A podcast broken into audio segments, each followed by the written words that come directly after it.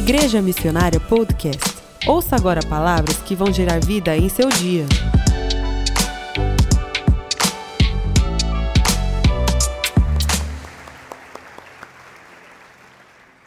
Amém, gente. Olha, nós estamos falando sobre esse mês sobre milagres e como alcançar o seu milagre. E uma das formas de alcançarmos o nosso milagre é através do clamor e da oração. Nós precisamos aprender o caminho do, da oração, o caminho do clamor. Na Bíblia, no Evangelho de Marcos, ali no capítulo 7, versículo 24, conta uma história interessante para nós. Ali diz: Jesus saiu daquele lugar e foi para os arredores de Tiro e de Sidom. Entrou na casa e não, e não queria que ninguém o soubesse. Contudo, não conseguiu manter em segredo a sua presença. De fato, logo que ouviu falar dele, certa mulher, cuja filha estava com um espírito imundo, veio e lançou-se aos seus pés. A mulher era grega, Ciro-fenícia de origem, e rogava a Jesus que, que expulsasse de sua filha o demônio. Ele disse: Deixe que primeiro os filhos comam até se fartar, pois não é correto tirar o pão dos filhos e lançá-lo aos cachorrinhos. Ela respondeu: Sim, Senhor, mas até os cachorrinhos, debaixo da mesa, comem das migalhas das crianças. Então ele disse: por causa desta resposta, por causa desta resposta, você pode ir. O demônio já saiu da sua filha. Ela foi para casa, encontrou sua filha deitada na cama e o demônio já a tinha deixado.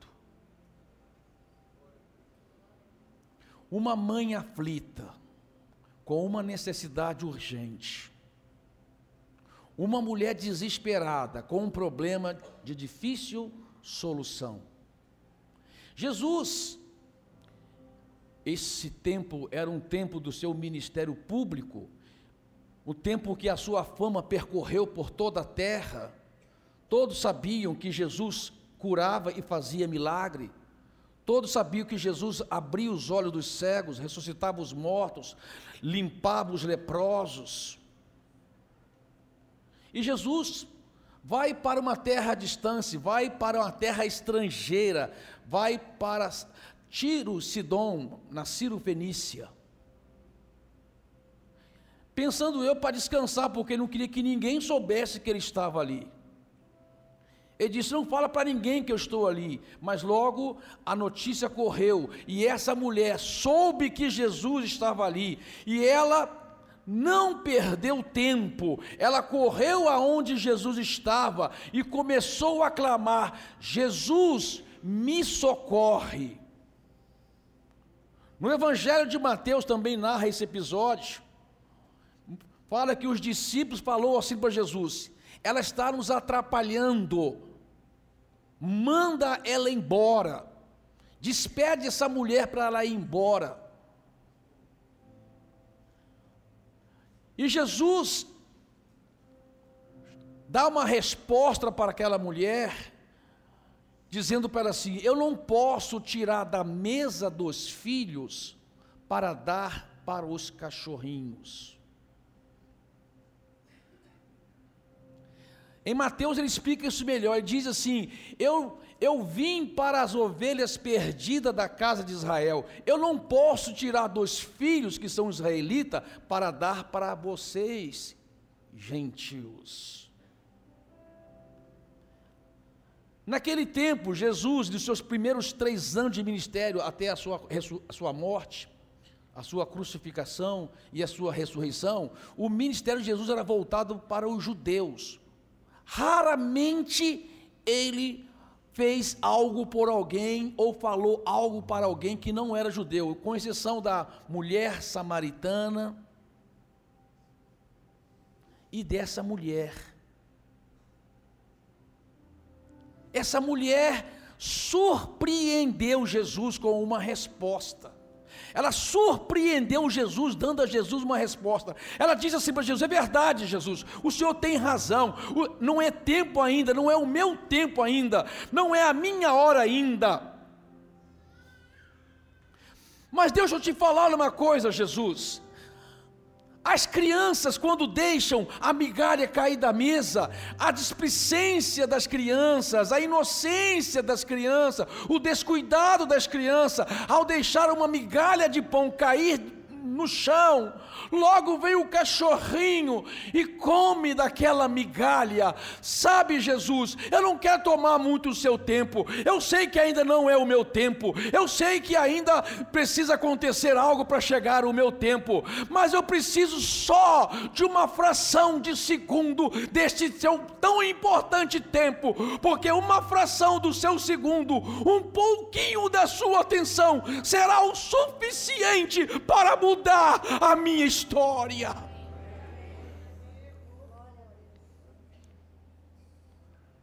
Eu preciso só de um pouquinho, de uma migalha sua, Jesus. Só de uma migalha sua, Jesus. Jesus falou: opa. Jesus já olha por discípulos. Porque Jesus ele fala para aquela mulher: mulher, grande é a sua fé. Jesus classificou a fé daquela mulher. Algumas vezes Jesus classificou a fé das pessoas. Ele disse para Corazim, para Cafarnaum: se vocês tivessem fé, se vocês tivessem fé, ele disse para a sua própria cidade de Nazaré, onde não pôde operar muitos milagres por falta de fé. Ele falou para os discípulos, para Pedro, Pedro, homem de pouca fé, quando ele afundava. Para os discípulos, quando no meio da tempestade, homens de pouca fé. Na multiplicação dos pães, quando os discípulos ficaram discutindo por como comeriam pães. Aonde ia achar pão para tanta gente? E Jesus fala: vocês têm pouca fé. Jesus classificou a fé de algumas pessoas, e quando ele foi classificar essa, a fé dessa mulher, disse: mulher, grande é a sua fé. Ela descobriu o segredo do clamor ela descobriu o caminho para alcançar o coração de Deus. Ela descobriu a maneira para tocar Jesus. E Jesus viu o coração dela através da resposta que ela deu. Jesus viu a humilhação de alma que ela estava para obter a resposta para o seu problema. O caminho para o nosso milagre passa pelo clamor passa pelo clamor. E é sobre clamar que eu quero falar para vocês esta noite. Como devo clamar a Deus? No Salmo 107, a partir do versículo 1, diz assim: Dei graças ao Senhor, porque Ele é bom, o seu amor dura para sempre. Assim o digam os que o Senhor resgatou, os que livrou das mãos do adversário e reuniu de outras terras, do Oriente e do Ocidente, do Norte e do Sul. Amado Salmo 107 conta a história de um povo, um povo que aprendeu o caminho do clamor, um povo que foi resgatado do Oriente, do Ocidente, do Norte e do Sul, um povo que andava pelo deserto e precisou clamar a Deus para que Deus mudasse assim, assim a situação deles. Inclusive o texto diz: assim o digam, ou seja, eles tinham testemunho para dar da resposta de Deus para o seu clamor. Amado, nós precisamos testemunhar para as pessoas a resposta do nosso clamor. As pessoas precisam conhecer o Deus através da resposta que Ele dá para o nosso clamor. Mas de fato, em que circunstâncias foram essas que eles precisaram clamar e ter a resposta de Deus para o seu clamor. No versículo 4 diz: perambularam pelo deserto e por terras áridas, sem encontrar cidade habitada, estavam famintos e sedentos, suas vidas iam se esvaiando. Tem muita gente perambulando pela vida sem direção. Aqui diz que estavam sem direção, perambulando pelo deserto. Tem muita gente que está sem direção para o seu casamento. Tem muita gente tá, que está sem direção para os seus negócios. Tem muita gente sem direção para a própria vida, não sabe o que fazer e nem para onde ir.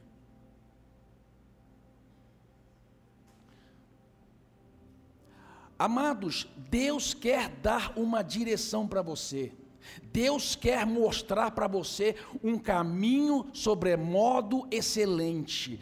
Deus quer colocar para você no seu deserto, é, Ele quer aplanar sua, o seu deserto, ou seja, torná-lo um caminho seguro. Jesus, Jesus quer fazer isso por você.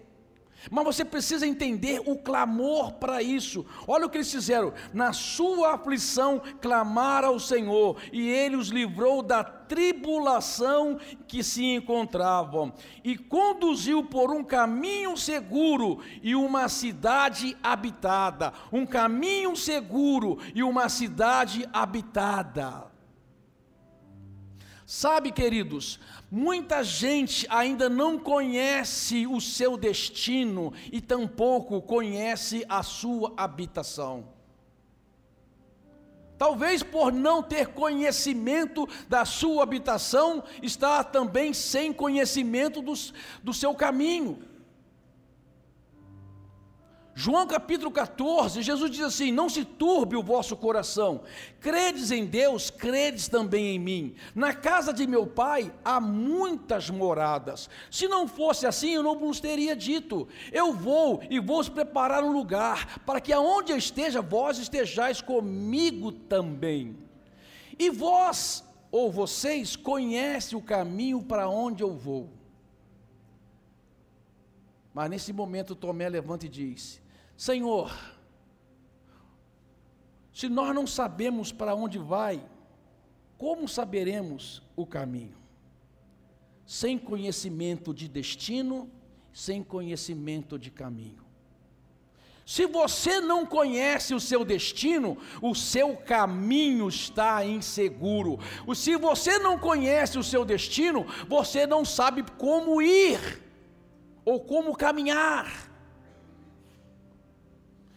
E a resposta de Jesus disse: Eu sou o caminho, eu sou a verdade, eu sou a vida amado para toda a situação da sua vida, para qualquer situação de aflição que você está passando. Jesus é o caminho, Jesus é, é, é, a verdade e Jesus é a vida. Se você trazer Jesus para a sua vida, para o seu caminho, se você trazer Jesus como a sua verdade e fazer Jesus a sua vida, não terá para você dificuldade de entender o seu destino.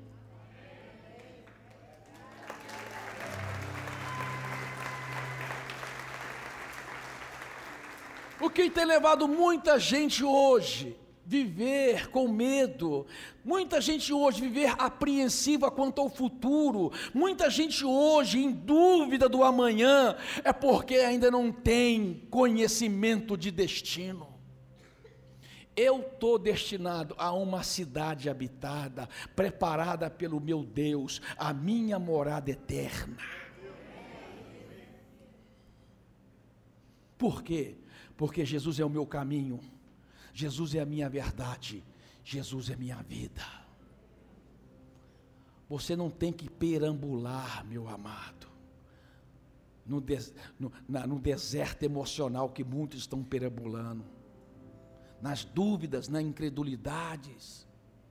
Você não tem que perambular com medo, você tem que acreditar que Jesus Cristo é o seu caminho, é a sua verdade é a sua vida.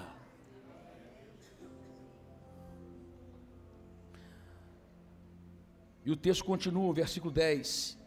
assentaram-se nas trevas e na sombra mortal, aflitos, acorrentados, pois se rebelaram contra as palavras de Deus e desprezaram os desígnios do Altíssimo. Por isso ele os sujeitou a trabalhos pesados. Eles tropeçaram e não houve quem os ajudasse. Aqui fala de dois tipos de aflição. A primeira aflição é a aflição da alma, a aflição emocional. Pessoas carregando um fardo pesado. Um fardo pesado nas costas. Um fardo emocional. Como eu disse, pessoas que não conseguem dormir direito, preocupada com o amanhã. Pessoas dependendo e, carecendo de remédios pessoas com todo tipo de, de pensamentos, até de suicídio, porque está carregando um fardo pesado. Jesus disse em Mateus 11, 28: Vinde a mim, todos vós que estáis cansados e sobrecarregados, que eu vos aliviarei. Tomai sobre vós o meu fardo, porque o meu fardo é leve e o meu jugo é suave. Jesus quer que você lance o seu fardo sobre ele. Jesus quer que toda preocupação que você tem, toda ansiedade que te atormenta, toda angústia de alma que você sente, você tem que lançar sobre Jesus e confiar que Jesus vai transferir para você um fardo leve e suave. Mas nós precisamos considerar uma coisa importante neste texto. O que levou as, aquelas pessoas a ter essa aflição de alma? O que levou aquelas pessoas a passar por que tipo de perturbação? O texto diz assim: rebelaram contra as palavras de Deus. Coloca o texto para mim aí. Rebelaram contra as palavras de Deus. É interessante que sempre quando fala sobre a palavra de Deus, está no singular, a palavra logos, a palavra de Deus. Mas aí diz que eles se rebelaram contra as palavras de Deus, ou seja, contra orientações dadas dentro da palavra de Deus. Pessoas deram orientações, pessoas deram conselhos para aquela pessoa, para ela agir dentro da palavra de Deus, mas ela deliberadamente se rebelou contra os conselhos de Deus, contra a palavra de Deus, e por conta disso, recebeu aflição. Olha lá. Contra as palavras de Deus. A Bíblia diz que na multidão de conselhos a sabedoria. Amados, a Bíblia está cheia de conselhos bons para nós. E você tem que aprender a buscar conselhos bons para você, orientações boas para você, de gente que conhece a palavra de Deus de gente que vai ajudar você a se livrar dessa aflição. Porque muita gente está vivendo em aflição, muita gente vivendo perturbada em aflição, porque se rebelaram contra as palavras de Deus, ou seja, orientações que foram dadas dentro da palavra de Deus. A Bíblia diz que a palavra de Deus é apta para ensinar, admoestar, exortar os retos caminhos do Senhor. Você tem que considerar a palavra de Deus para tudo na sua vida. Considerar a palavra de Deus. E outro tipo de aflição que, eu, que a gente observa no texto, que diz assim: e na sua aflição clamar ao Senhor, perdão, Continuando, e na sua aflição clamaram ao Senhor, ele salvou da tribulação que se encontrava. Ele os tirou das trevas e da sombra mortal e quebrou as correntes que o prendiam. Ou seja, o clamor que eles tiveram livrá-los da aflição emocional.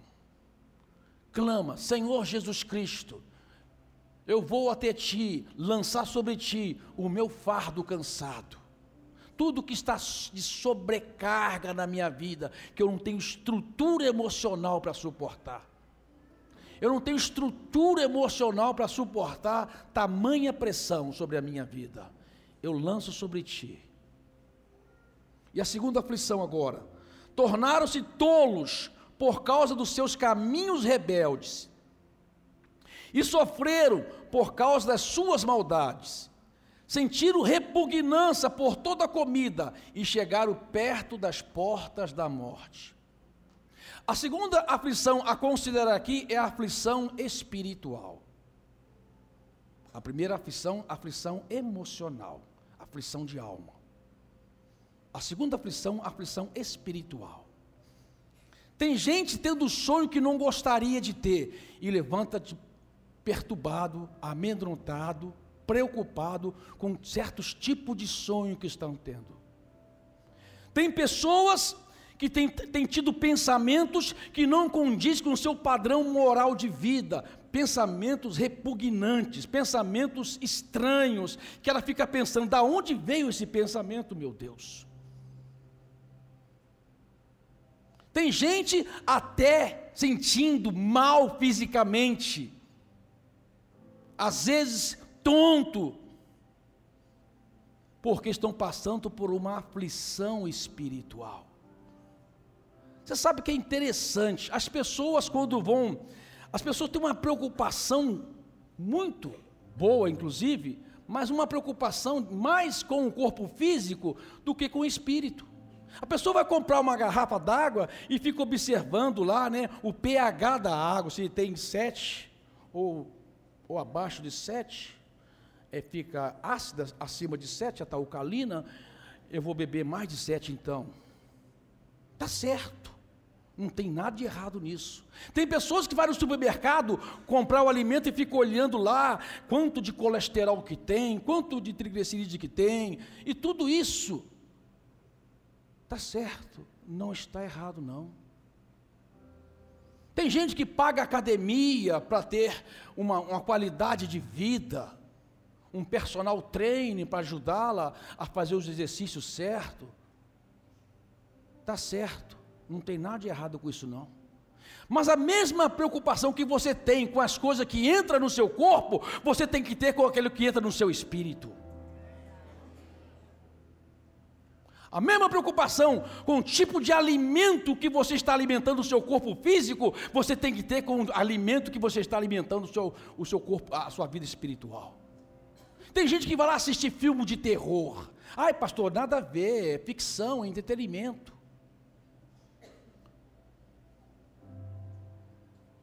Como é entretenimento se você está abrindo uma janela na sua alma para entrar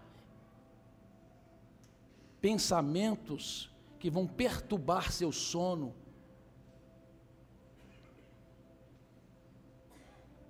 Tem gente que consulta horóscopo. Gente, tem coisas que a Bíblia condena e nós precisamos saber que a Bíblia condena. Uma delas é consultar horóscopo. Esse dia na academia que eu frequento, um rapaz estava lá e disse: o senhor é libriano, né? Falei, danado acertou.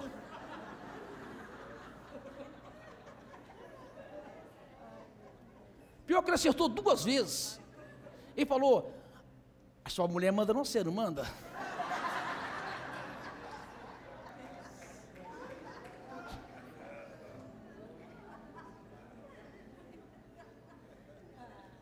Errou.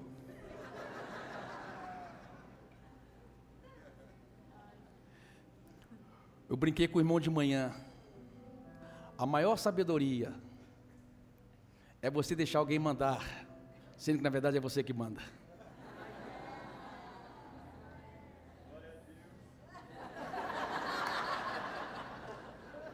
Lá em casa é assim, ela fala, vai lavar louça, e eu falo alto, já lavei!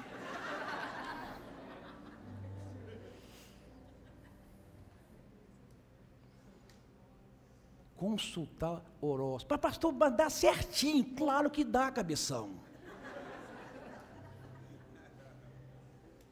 Você já viu algum horóscopo que você vai ter câncer, isso, isso, isso? Não, você vai ver, só fala lá, essa coisa vai. Ah, isso aqui cabe direitinho comigo. Janela na alma. Porta para entrar espíritos opressores. Consulta idolatria. Gente, Se você ainda tem imagens e escultura na sua casa, se desfaça disso. Salmo 115 diz para não adorarmos nada de imagem e escultura, ou coisa semelhante a essas, coisas, ah, porque a imagem e escultura tem boca, mas não fala, tem nariz, mas não cheira, tem pés, mas não anda, tem mãos, mas não apalpa. E aí diz o texto: e tornam-se semelhante a elas aqueles que, ele, que fazem e nela confiam. A verdade é que uma imagem não tem poder algum, porque ela é obra feita pelas mãos do homem. Pode cair e quebrar. O problema é o espírito que está por detrás agindo naquela, naquela estátua, que aprisiona a pessoa num, numa, numa fé enganosa e tira a fé verdadeira de Deus e de Jesus Cristo. E aí, isso são janelas que a pessoa abre. E, aí começa a ter uma aflição espiritual, uma perturbação espiritual, e você precisa entender isso. E olha o que diz o texto? Qual foi a solução? Na sua aflição clamaram ao Senhor, e ele os salvou da tribulação que se encontravam. Ele os tirou das trevas da sombra mortal e quebrou as correntes que os prendiam. É interessante que tanto a prisão emocional como a prisão espiritual, a Bíblia fala que é uma corrente que prende. Então é coisa espiritual. É uma corrente que está prendendo a pessoa, mas esta noite, em nome de Jesus, toda corrente será quebrada pelo poder do sangue do Cordeiro de Deus. Tudo que está te aprisionando, tudo que está te prendendo, vai ser quebrado hoje.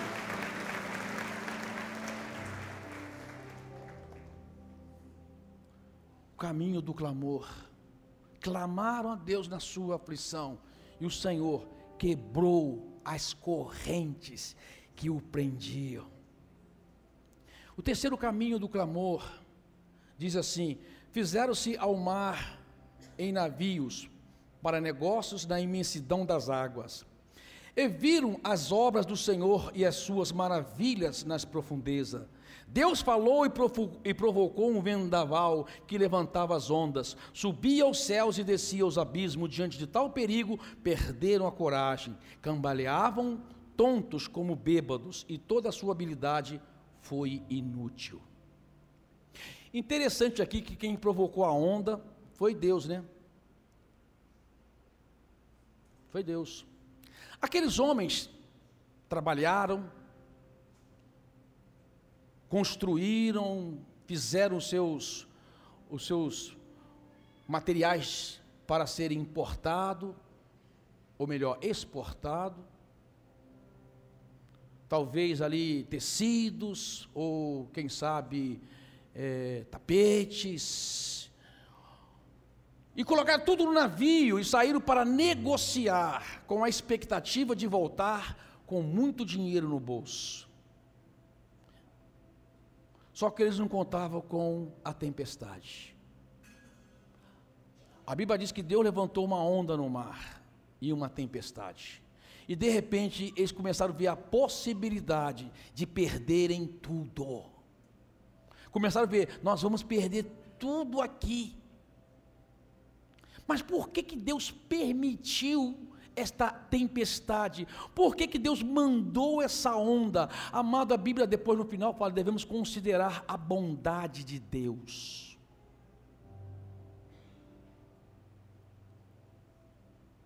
Devemos considerar a bondade de Deus. Deus, quando faz algo que aparentemente aos nossos olhos é prejuízo, se Deus está fazendo, é de, porque de alguma forma Ele quer te salvar de algo. Ele quer poupar você de um sofrimento maior. Ele quer poupar você de uma desgraça maior. Mas a Bíblia mostra o porquê que essas ondas veio. Aqueles homens, a Bíblia diz assim, ó, é, é, diante de tal perigo, perderam a coragem, cambaleavam tontos como bêbados, e toda a sua habilidade foi inútil. Quando eles saíram para o mar, eles contemplaram as maravilhas de Deus, mas não diz que eles deram crédito ou glória para Deus. Quando eles saíram, não mostra que eles estavam confiando em Deus para os seus negócios. Mas a, Bíblia diz aqui que estavam confiando no seu braço forte. Porque a Bíblia diz que a sua sabedoria tornou-se inútil. Em que, que eles confiavam? Na sabedoria deles. A Bíblia diz que nós não devemos confiar no nosso braço forte. Maldito o homem que confia no homem e no seu braço forte. Muitos pensam que não deve, usa esse versículo, ah, eu não posso confiar em outro homem. Não, está dizendo para não confiar em você mesmo. Maldito o homem que confia nele mesmo e no seu braço forte. Eles não reconheceram Deus no negócio deles. Deixa eu falar uma coisa para você. Se você não chamar Deus para os seus negócios, Deus não tem nada a ver com os seus negócios. Se você não chamar Deus para a sua vida, Deus não tem nada a ver com a sua vida. Você tem que chamar Deus para a sua vida. E num clamor, eles fizeram isso. Olha só, diz assim: na, na, aflição clamaram ao Senhor, e Ele os tirou da tribulação em que se encontrava, reduziu a tempestade em uma brisa, serenou as ondas, as ondas sossegaram, eles, eles, se, alegra, eles se alegraram, e Deus os guiou a um porto almejado. Deixa eu falar uma coisa para você, a Bíblia diz assim: que o coração do homem pode fazer seus planos, mas a resposta certa vem dos lábios do Senhor. Você pode fazer planos, você pode almejar algo, não tem problema nenhum você almejar fazer uma viagem para o exterior, não tem problema nenhum você almejar comprar uma casa própria, não tem problema nenhum você almejar abrir um negócio, não tem problema nenhum você almejar fazer qualquer coisa, desde que você chama Deus para o seu negócio. Traga Deus para a sua vida, traga Deus para os seus negócios.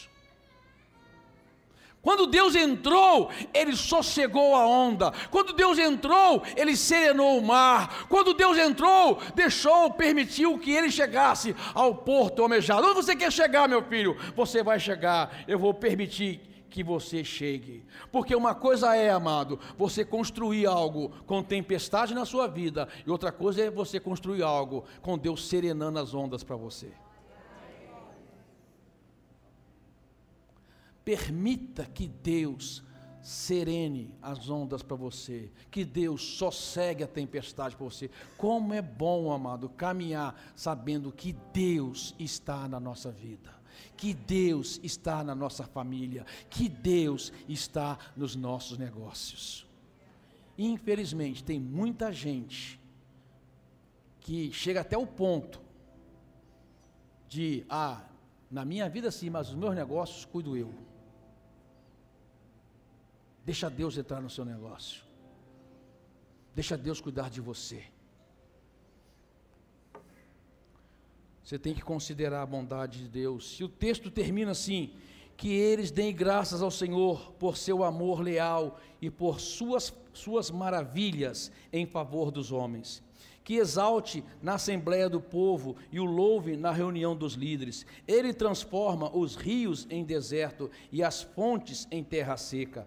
Faz da terra fértil um solo estéril, por causa da maldade e dos seus moradores. Transforma o deserto em açudes e a terra ressecada em fontes. Ali se assentam os famintos para fundar uma cidade habitável, semear lavouras, plantar vinhos e colher com grande fartura. Ele os abençoa, eles se multiplicam e não deixa que diminua os seus rebanhos. Quando, porém, reduzidos, são humilhados com opressão, desgraças e tristeza, Deus derrama desprezo sobre os nobres e os faz vagar no deserto sem caminhos, mas tira os pobres da miséria e aumenta as suas famílias como um rebanho. Aí vem o que interessa: o justo vem, o justo vem, tudo isso e se alegram, mas todos os perversos se calam. Reflita nisso, ó sábios, e considerem a bondade de Deus. Amado, aqui está dizendo o seguinte: você tem que olhar as coisas ruins que acontecem e as coisas boas que acontecem, e ver e considerar tudo isso, e perceber qual é o plano de Deus que tem tudo nisso. Eu tenho que refletir e considerar a bondade de Deus. Eu tenho que fazer como aquela mulher, Ciro Fenícia, que tinha uma situação e uma aflição, e humilhou a sua alma e chegou até Jesus pedindo socorro e falou para Jesus: Jesus, eu creio que um segundo do Senhor é o suficiente para transformar a minha história. Jesus transforma a sua história quando você compreende o caminho do clamor. O caminho do clamor. Invoca-me e te responderei e anunciar-te-ei coisas grandes e ocultas que você ainda não sabe. Deus quer revelar coisas grandes para você, mas você precisa entender o caminho do clamor. Você ouviu Igreja Missionária Podcast? Se você gostou, assine o nosso canal e compartilhe com seus amigos e família.